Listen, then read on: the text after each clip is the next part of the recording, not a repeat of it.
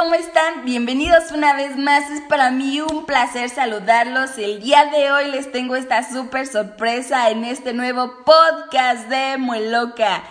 ¿Y de qué se va a tratar? Pues ya lo irán viendo en el transcurso. El tema de hoy será cómo lidiar con la depresión que nos da cuando no nos llegan los pacientes. Diablos, y es un tema que la mayoría pues nos vemos eh, enfrentando en estos días de pandemia o quizá desde antes. ¿Por qué? Porque pues la mayoría creemos que en el momento en el que nosotros abrimos nuestro consultorio, pues ¡pum! Vamos a tener ahí la gente pues formada, solicitando nuestros servicios. En un mundo ideal pues sería lo más padre.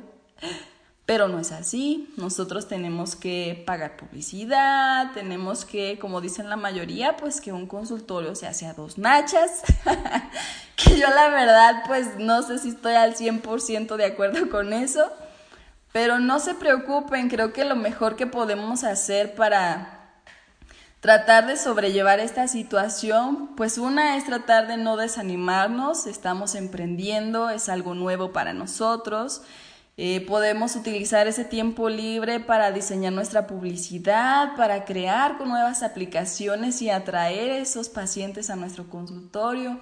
Podemos utilizar ese tiempo para leer este, libros de desarrollo personal o podemos utilizar ese tiempo también para que nosotros pues tengamos acceso a más información de acuerdo a nuestra área que más nos interese y estarnos puliendo mucho más para ofrecer más y mejores servicios a nuestros pacientes, pero siempre teniendo en cuenta que pues estamos sembrando una semilla, que esa semilla no va a crecer de la noche a la mañana, que tenemos que estarla regando día con día, con trabajo, con constancia, pero sobre todo también con paciencia.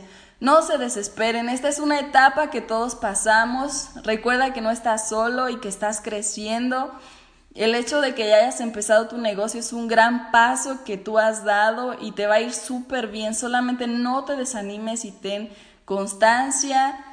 Tú vas a poner el trabajo, pero más adelante pues Dios hará el resto si es que eres creyente, si no pues las cosas nos van a llegar siempre y cuando nosotros hagamos todo lo necesario para que así sea. De verdad espero que este podcast les haya gustado muchísimo. Les mando un abrazo, cuídense mucho.